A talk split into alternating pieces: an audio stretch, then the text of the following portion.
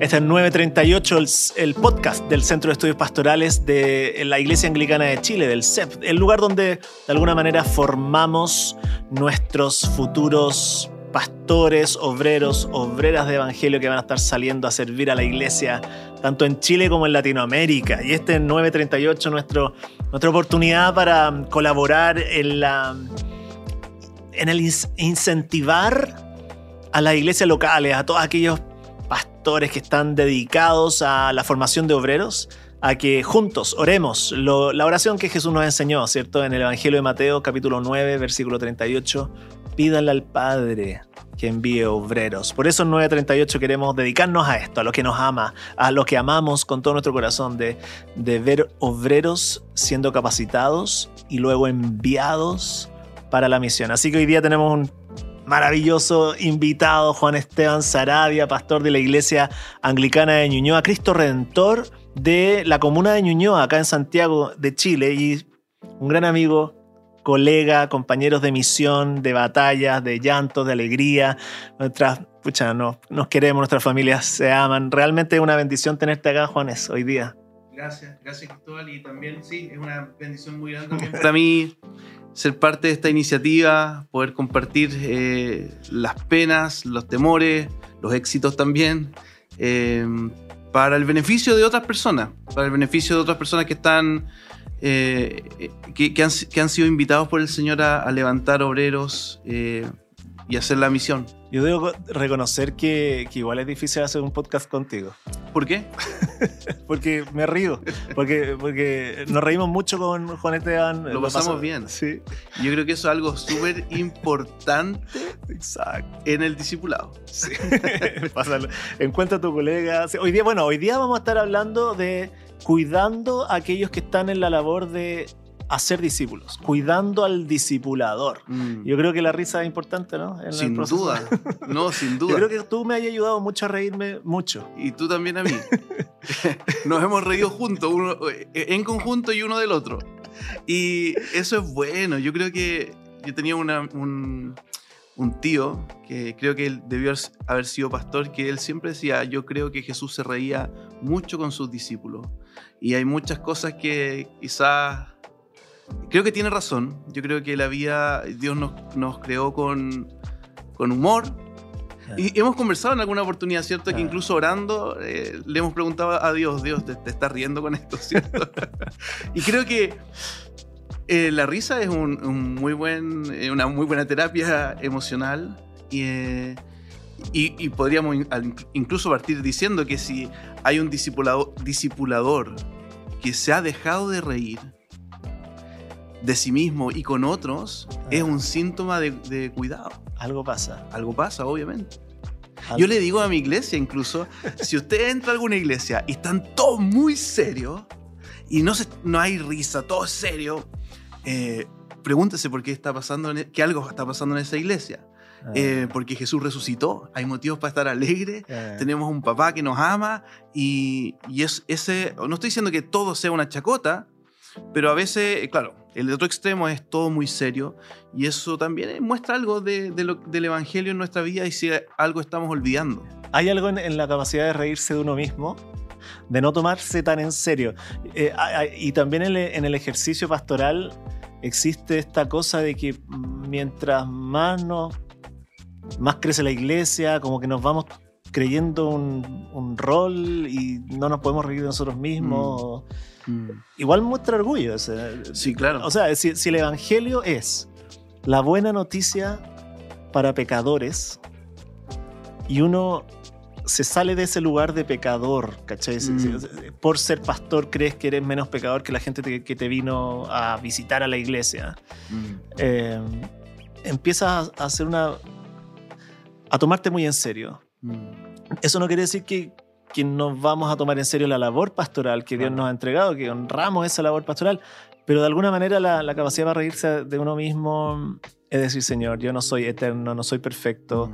En muchas cosas mm. doy, en Chile decimos, doy jugo, o sea, como doy, no doy el ancho. No doy el ancho. Eh, y, y, los amigos están ahí para mostrarte esa, esas partes y a mm. veces reírse de ti.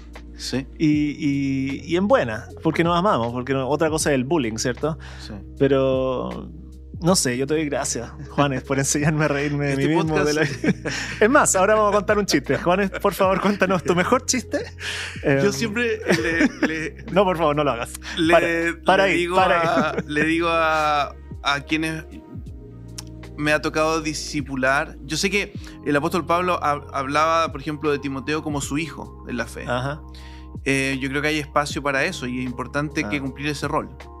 Eh, pero al mismo tiempo eh, es súper bueno recordar a- y, y cuida al discipulador que no somos los, el, el papá el papá primero de esa persona en, en el sentido eh, no somos el salvador de esa persona no Ajá. somos el padre celestial de esa persona somos a veces un hermano mayor, a veces un papá que va cumpliendo, un padre espiritual que va Ajá. cumpliendo cierto rol, pero incluso eh, en nuestra labor, yo tengo cuatro hijos, eh, dos hijas y dos hijos, eh, en muchas oportunidades Dios me ha llevado a decirle, bueno Señor, primeramente son tus hijos. Ah, ah. Y eso es tan bueno y, y de tanto cuidado para el discipulador. No asumir un rol que le pertenece solo al Señor. Mm. Si es que, si es que en chileno también no sé si decimos nos subimos por el chorro, Ajá. ese chorro rápidamente se va a apagar y, y vamos a caer y va a ser doloroso y peligroso Ah, para uno. ajá. O sea, la, la idea de, de creernos algo que no somos, ¿cierto? Ah. Y, y el ejercicio del discipulado se puede prestar y se ha prestado, yo creo que en, en iglesias, para la manipulación, para el ejercicio de poder, Mm.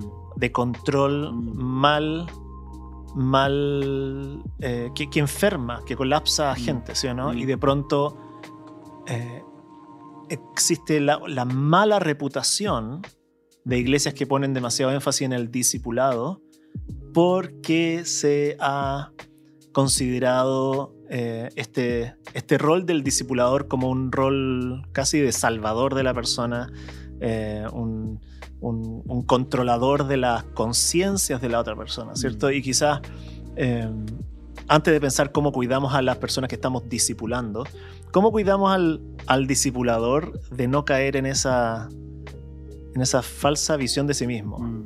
¿Cómo, cómo parte eso?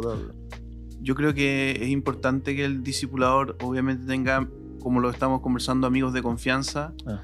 con los cuales uno pueda tener, eh, expresar. Mm. eh, en, en oportunidades, tú mismo me has dicho, eh, Juanes, Juan- Juanes me dice, eh, ¿cómo estás? ¿Por qué estás actuando así? Ajá. Y yo otras veces también te he preguntado a ti, Cristóbal, ¿qué está pasando en tu corazón cuando dices esto o Mm. hiciste esto? Eh, y, entonces, cuando hay personas que han- le hemos dado intencionadamente el espacio para que te pregunten las motivaciones profundas de por qué uno hace lo que hace, Claro. eh, es bueno, es, es cui- es de mucho cuidado para uno. Al revés, si nosotros somos personas que nadie te puede decir, eh, confrontar o decir, oye, ¿por qué hiciste eso? Mm.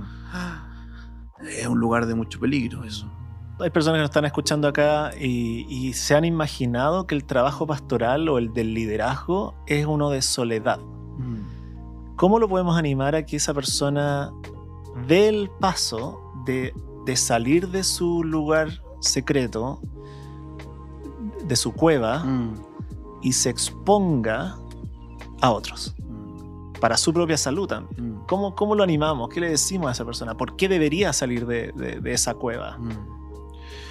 Quizá por las dos cosas ya que ya hemos dicho, ¿cierto? Amistades sanas, reírse. Eh, segundo, darse a conocer y que dar espacio para que otros vengan y te pregunten. Eh, y porque yo creo que el modelo que Jesús nos da es un modelo relacional. Ya. Eh, uno puede encontrar a Jesús, ¿cierto? Haciendo el discipulado con sus discípulos en el camino, eh, compartiendo Mm. eh, informaciones a veces súper eh, como técnicas, me imagino, mira, hagan esto, y informaciones teológicas, confrontaciones entre Ah. ellos a veces, conversaciones, comidas, eh, almuerzos, desayunos, Ya. eh, problemas. ¿Cuáles son las razones por las que un pastor se aísla? Eh, ¿Te ha tocado conocer otros pastores de liderazgo o tú mismo? a sí, veces? yo mismo, yo creo que hay ¿Por qué momentos- uno se arranca a veces? ¿Por qué uno se esconde? Yo creo que la- el esconderse es un lugar de seguridad a veces para uno. ¿Ya? Eh, es por temor a veces. a, a- a que te conozcan tal cual eres, a que te juzguen. Eh, es más cómodo, en un sentido. Cuando uno está así metido en, su, en sus cuatro paredes es un poco más cómodo. Eh, y, y creo que eso, comodidad, eh, seguridad, temores. Y ahí ¿has, podido ver cómo el Evangelio de Jesús, cómo el motor, cómo la, la gracia de Jesús te alienta a, Mm. a salir del temor, a- de la vergüenza o de la comodidad? ¿Cómo, cómo no? Sí, el Evangelio, el evangelio es, es maravilloso cuando a veces tenemos cosas ocultas en nuestra vida y, la, y, y- y el legalismo, ¿cierto? La- nos, nos dice, oye, tenés que ocultarlo para que no se vea como tú eres realmente. Tarde o temprano, eh, tarde o temprano, eso va a salir a la luz. En- Mm. en la gracia de nuestro Padre Celestial. Ah, ah. Y eso va a mostrar, porque me pasó hace poquito una conversación con alguien que me dijo, mira, lo oculté, mi pecado lo oculté, me, quise mostrar, me puse una máscara para mostrar cierta cosa. Ajá. Pero ahora que lo digo y se muestra mi situación, veo el Evangelio, veo a, a- a Dios perdonándome y a la iglesia, a mis hermanos y hermanas, restaurándome. Ah. Y entonces, todos los temores que uno tiene, cuando el Evangelio eh, se presenta y, y- y nos es como sanador, ¿cierto? Mm. Nos sana personalmente con, con nuestro Padre Celestial. Y cuando hay una comunidad en el Evangelio, son nuestros hermanos también eh, herramientas que vienen y no, Dios lo ocupa como herramienta para sanarnos. Y, y- y es muy interesante, no, no recuerdo quién, no sé si es Keller que cita a, a, un, a otro autor que, que dice que nuestro gran anhelo siempre, y, y probablemente las personas que están escuchando este podcast, es que nos amen tal cual somos. Ajá. Ajá. Pero en nuestro pecado tendemos a ocultar quiénes somos realmente. Ok, ok. ¿cachai? Entonces el Evangelio viene a decirnos que Dios nos ama tal cual somos Ah. y nos perdona y nos restaura y nos está transformando. Y, y entonces la dinámica del Evangelio es, aquí estoy yo, este soy yo, Ah, ah. No tengo, no tengo necesidad de mostrarme diferente. Wow. Eh, yo quiero contar algo porque el, el- el Cristóbal, me acuerdo en un retiro de pastores, Ajá.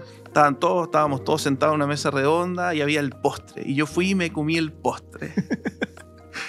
y Cristóbal, no sé, en su talk, dijo, esto, el postre es para el final.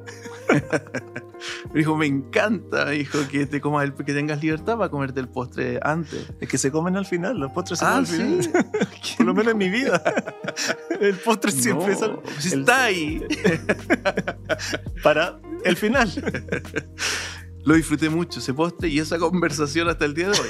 Eh, el, el Evangelio es disfrutar con el Señor, Ah. una relación, pero me encanta que el Evangelio es comunitario también, que Ah. nos permite mostrarnos tal cual somos. Y, y mira, te estoy escuchando, me estoy imaginando literalmente cristianos, cristianas que están encerrados, Mm. ocultos en su pecado Mm. y tienen terror de que se vaya a saber lo que ellos hacen en privado. No se imaginan cómo se verían ellos mismos Mm. siendo expuestos a la luz. Mm. Me acuerdo que estábamos en un, en un desayuno con otros pastores y uno de ellos les tocó hacer como compartir un devocional con el resto, animarnos a no entrar en esta cueva Mm. producto de la vergüenza y nos animaba a, a realmente encontrar amigos para confesar nuestros pecados. Y él utilizaba la, la imagen de, esta, como planta, que es nuestra, nuestra, nuestra alma, nuestra... que, que, él, él hablaba de que el agua que alimenta, que alimenta a la planta, en el caso de- si hay algo que alimenta el pecado, es la vergüenza. Mm. Y, y más que alimentarlo es un ácido que riega el pecado y que va transformando eso en una amargura interna que finalmente te pudre y te daña. Y si a mí me encantaría que si hay personas que no están escuchando y están en ese lugar eh, y no te imaginas qué significaría confesar, ¿ya? Yo te quiero animar a que en el poder de Jesucristo hoy día veas que Dios te ama, Mm. que Dios te ama y te ama tanto que Él, pu- pudiendo avergonzarse de ti, ofreció a Jesucristo a pagar tu, tu vergüenza. Que Jesús fue avergonzado en la cruz, desnudo. Mm. Él fue desnudado para que tú no tuvieras que vivir en esa vergüenza. Nunca más. Mm. Entonces, de alguna manera, encuentra un amigo, confiesa tu pecado y vas a experimentar el alivio profundo de- del perdón del Evangelio sobre tu vida. Y gozo y libertad y nuevos escenarios que ni siquiera te has imaginado. Bueno, estamos pensando qué significa cuidar al discipulador, pero estamos partiendo quizás en el, el primer punto. O sea, cómo tú mismo sabes alimentarte de la buena noticia Mm. para tu corazón Mm. para luego dársela a otro. A otro. ¿no? Sino que buena noticia estamos, ¿o no? ¿Cómo, cómo, te, cómo tú tenés dinámicas de, de autopredicarte el Evangelio en tu vida? ¿Cómo te, te recuerdas el Evangelio? ¿Cómo te nutres tú de, de esta verdad, de esta buena noticia? Esta semana han sido difíciles, voy a ser, voy a ser honesto. ¿Dale? De hecho, en, en el desayuno de pastores lo- hoy día lo, lo compartí, tuvimos un desayuno de pastores. Han sido difíciles estas dos semanas eh, porque han habido situaciones en, en la vida de la iglesia que me han llevado como a, a, a irme para adentro. Ujú.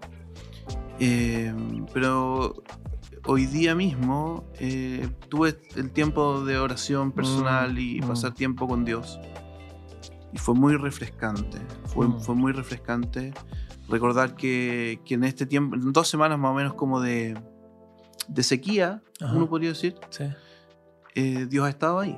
Entonces, para mí también es bueno recordar que, que aunque hay periodos a veces de, de sequía, eh, hoy día fue bueno recordar que Dios ha estado ahí, me ama y me mira y Mm. conoce mi nombre, Juan Mm. Esteban. Wow. Eso es bueno recordarlo y al mismo tiempo reconocer que yo también he estado eh, en ese... que, que me mm, corrí hacia allá, Ajá. ¿cachai? Frente a las dificultades, en vez Ajá. de buscar a Dios, Ajá. corrí a la soledad. Ok. ok. a alejarme de Dios. Ajá. Ajá. Y eso rápidamente va muestra, o sea, muestra un indicador en, en mi vida devocional con el Señor. Ajá. Entonces, yo creo que hay una, hay una, hay una tensión entre algo que, por un lado, me, me alegra que Dios no se, Él no se va a apartar nunca de mí. Ah. Él no se aparta de sus hijos. Eh, viene a mi mente, mientras tú hablabas, lo que eh, Juan dice en 1 Juan capítulo 2. Hijitos míos, escribo esto para que no pequen. Ah. Pero si alguno peca, Mm. abogado tenemos ante el Padre Mm. a Jesucristo el justo. Siempre. ¡Wow! Siempre. Eso no va a cambiar nunca, por más Ah. que estés en tiempos eh, de sequía. Entonces lo que eh, queremos plantearle no es un acto como legalista, Ajá. ¿cierto?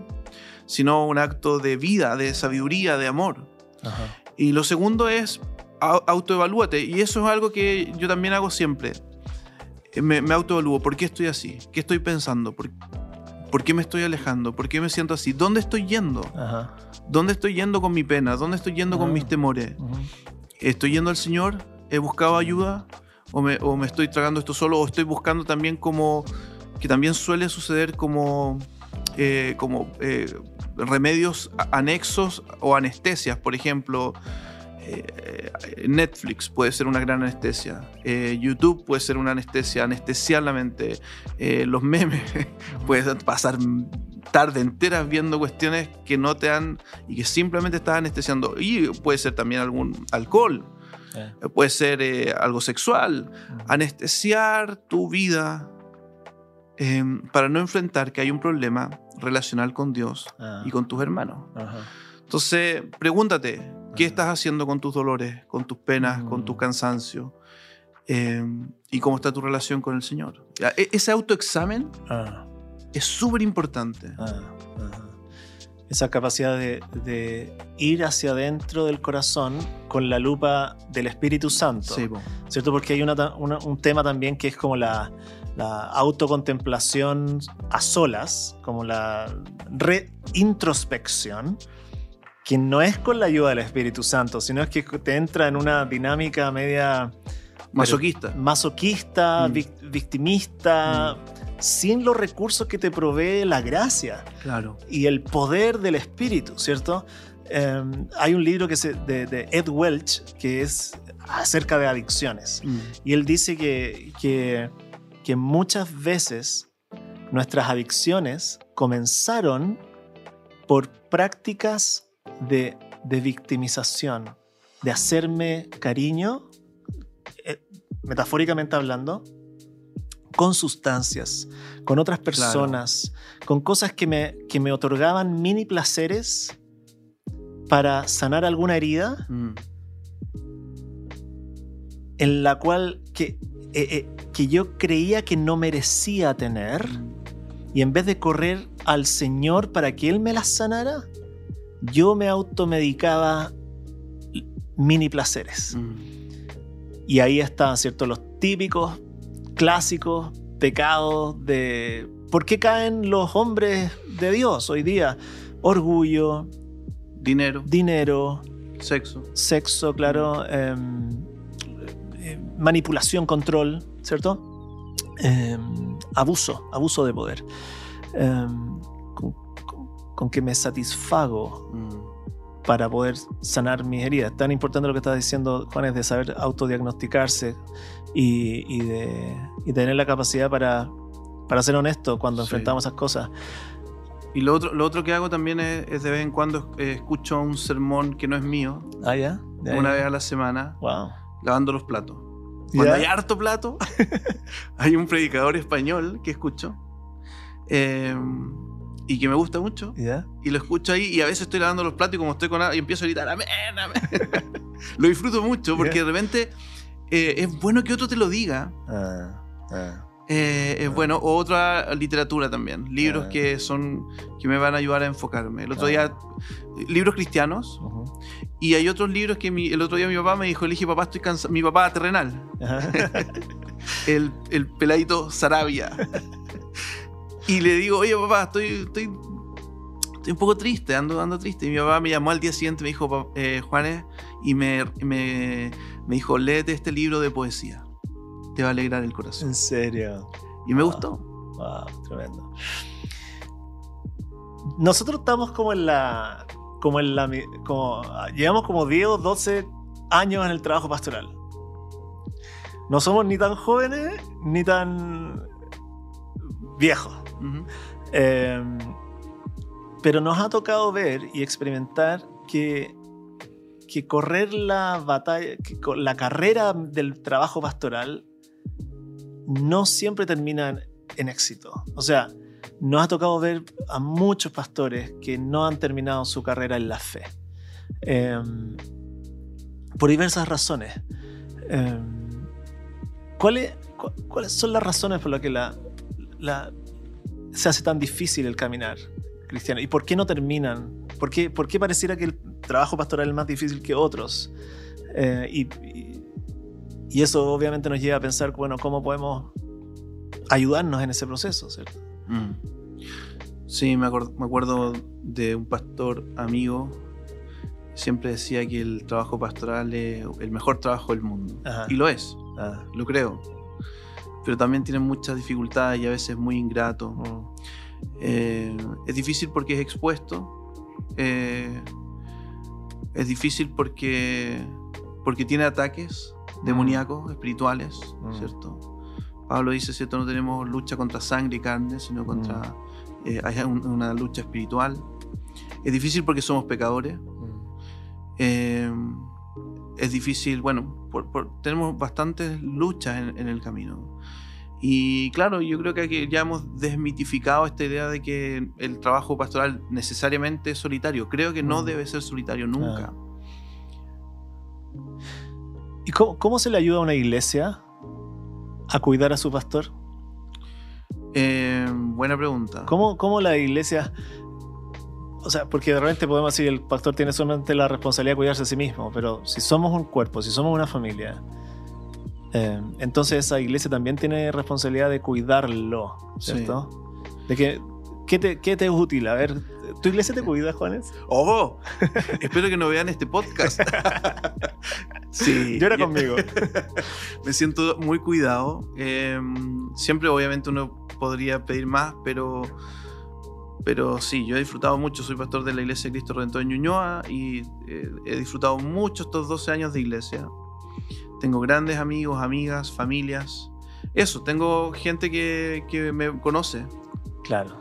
Eh, hay algunos que ya saben cuando me pongo como nervioso. Me dicen, no, Juanes, cuando tú te empiezas a rascar acá, es que no estás de acuerdo con lo que se está diciendo arriba, en el púlpito. y se ríen de mí, me hacen burla, en buen sentido. Eh, también es tan bueno, el Señor provee de compañerismo, no solamente de amistad eh, ex, como extra del culto, del, del, servicio, del ministerio, sino que ami amigos. Eh, pero también es tan bueno cuando uno está, el, el, pastor está ahí dándolo todo un domingo más y de repente llega alguien y te dice, Juan Esteban, ¿en qué te ayudo? Ah, ah, o te llaman en la semana, ah. cuenta conmigo, ¿en qué te ayudo? Dime en qué te ayudo. Eso es eh, tan lindo sentir que uno no está solo y por eso es parte del discipulado. O sea, eh, cuando uno está discipulando a alguien, encuentra también un compañero, una, un ayudante, eh, un, amigo y un ayudante y, y, un colaborador. Entonces, iglesias conozcan a su pastor de alguna manera. Y, Conózcanlo. Y no solamente a su pastor, sino que a la familia pastoral. Acérquense, pregúntenle honestamente cómo están y no permitan, yo, yo, yo, yo le doy gracias, tan, tanta gracias a, la, a, a, a mi iglesia, Santiago Apóstol, que me preguntan cómo están y no me dejan escaparme con la pregunta, con la respuesta fácil. Bien, gracias, bien, gracias a Dios. Eh, si no, no, pero ya, pues, Chris, ¿cómo estás? Y, y, no me sueltan hasta que le, y yo entiendo ya y, y como tenemos esa relación y, y, eso te va cuidando. Y que te corrijan también. También. O sea no solamente es cierto que te preguntes sino que hay momentos de corrección. Yo me acuerdo una vez alguien al, al comienzo cuando plantamos la iglesia alguien me dijo eh, Juan Esteban eh, tus bromas me dijo me dijo eh, nosotros las entendemos pero si viene alguien nuevo capaz que no las entienda tan bien y hasta el día de hoy recuerdo eso y eso me, me ha ayudado a ser un poco más, un poco más mm. cuidadoso con, con, las bromas. Mm. Eh, que yo tiendo un poco a eso y, mm. y, puede ser peligroso y dañino para alguien. Entonces, pero valoro tanto que alguien tenga la confianza, el valor y el amor para decir, oye, cuida eso.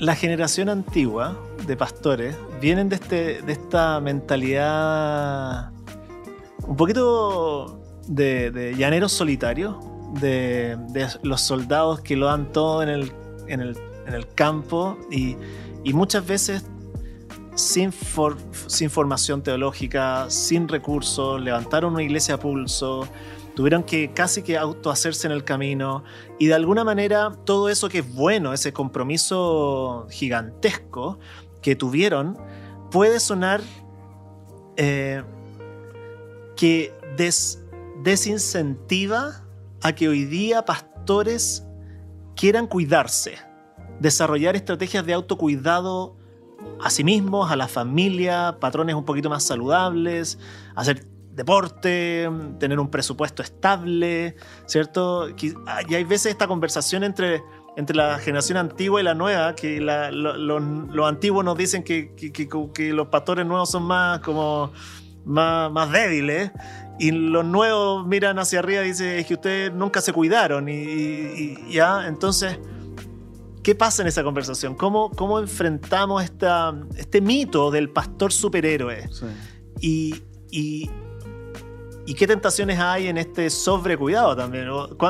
¿Cómo es el balance entre cuidarse y lo que decía el apóstol Pablo, gastarse por amor a las almas? Sí. Y yo creo que nosotros no somos tan buenos ejemplos tampoco. Como yo. ¿En qué sentido? Porque varios también han dicho, oye, el pastor Cristóbal o el pastor Juan Esteban hacen muchas cosas. O sea, yo tengo 20 años, por ejemplo, me, me veo así. y, y, estoy como lechuga. estoy, estoy, como lechuga, mírenme. y yo también. He engordado, no sé por qué. Yo creo que la tentación, por eso no me gustaría solo ponerlo en, en, en los viejos, aunque creo que sí okay. tiene una tendencia. Okay pero es fácil caer en lo mismo. Ah.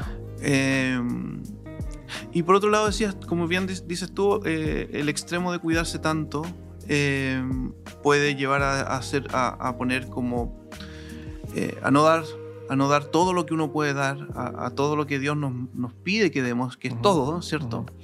Pero yo creo que es súper importante entender que cuidarte, cuidarse a uno mismo, cuidar tu familia es parte del ministerio. Ok, a ver. Es todo. ¿Qué sentido? Es todo, porque todo le pertenece al Señor. O sea, yo no puedo... Eh, hace- mira, voy a poner un ejemplo. Hace unas semanas atrás eh, tuvimos una, una situación con uno de mis hijos. Eh, y, y yo paré varias reuniones.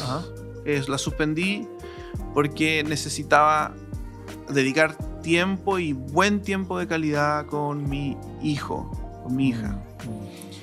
Y mientras hacía eso me sentía contento conmigo mismo Ah, de, de estar tomando esa decisión. ajá.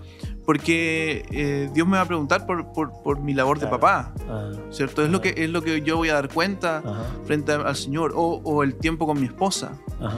eh, o el- el- mi cuerpo, ¿cierto? Eh, no, no puedo llegar al cielo. no. Yo creo que sí. Uno puede llegar con 140 kilos al cielo. Dios es poderoso para llevarte hasta el cielo. Pero, eh, pero obviamente es, es el templo del Espíritu Santo. Ajá. Y por lo tanto eh, debemos cuidar lo que Dios nos ha dado. Es parte de lo que nos toca administrar. Y me encanta eso, es parte de nuestra labor ministerial eso. Ajá. El, el cuidado del cuerpo, el cuidado de nuestras relaciones con la esposa, la familia, los hijos, la familia extendida, los, a- tu- tu- tus papás, tus tus tíos. Y al hacerlo, al cuidarnos, cuidar nuestra vida, nuestra familia, nuestros hijos, nuestra dinámica, nuestras finanzas, nuestro cuerpo, estamos discipulando. Sin duda. Estamos modelando la vida en Cristo.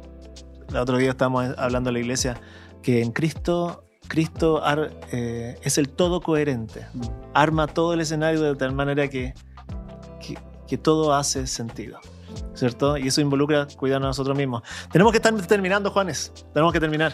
Eh, Sé muy bien, ¿eh? mientras, mientras estaba escuchándote, se me venía la palabra de Pablo a Timoteo cuando le dice sé diligente en estos asuntos, en, en 1 Timoteo capítulo 4, entrégate de lleno a ellos, de modo que todos puedan ver que estás progresando. Y de ahí dice, ten cuidado de tu conducta y de tu enseñanza. Cuídate de ti mismo, dice. Eh, persevera en todo ello, en esta de cuidar tu conducta y enseñanza, porque así te salvarás a ti mismo y a los que te escuchen. O sea, cuidarse a sí mismo, cuidar al obrero es cuidar a la iglesia. Eh, y con eso quisiéramos quizás animar a los hermanos, hermanas que nos están viendo. Cuídense, cuídense, eh, tengan vidas saludables en Cristo y desde ahí sirvan mucho con el poder del Espíritu. Amén. Gracias, Juanes, por estar acá con nosotros en el podcast 938, eh, podcast del Centro de Estudios Pastorales de la Iglesia Anglicana de Chile. No sé qué quieres terminar diciendo algo, algo, saludos. No, eh, lo he disfrutado mucho. Gracias, amigo. Yo también. Eh, Muchas gracias. Y Dios los bendiga mucho. Que la labor de, de, de discipular a otros es una, un regalo, un regalo, regalo del Señor para nosotros. Y que como los regalos de Dios como son, pueden dar mucho más, pueden provocar más fruto de lo que imaginamos. Mm. ¿Qué tal si te toca disipular a un futuro Spurgeon? ¿Qué tal si te toca disipular a un futuro, no sé? Eh, pero hazlo con alegría, eh, que Dios puede hacer mucho más de lo que tú imaginas eh, con tu servicio eh, diario, sencillo, Mm. humilde. Amén, amén, amén, amén.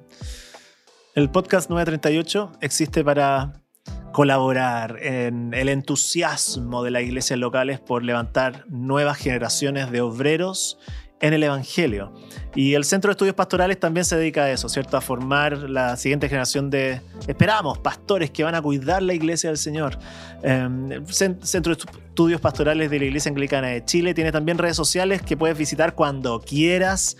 CEP-IH es nuestro Instagram o también tenemos un canal de YouTube donde vas a poder encontrar material también que hemos estado hablando hoy día, cómo cuidar pastores, cómo llevar vidas de- de saludables en el ministerio pastoral, por ejemplo. Así que encuéntranos por ahí y bueno, síguenos escuchando en este podcast 938, Señor, envía obreros a la mies. Que Dios te bendiga, un abrazo a todos, nos vemos. Gracias Juanes. Chao, gracias. Chao, chao.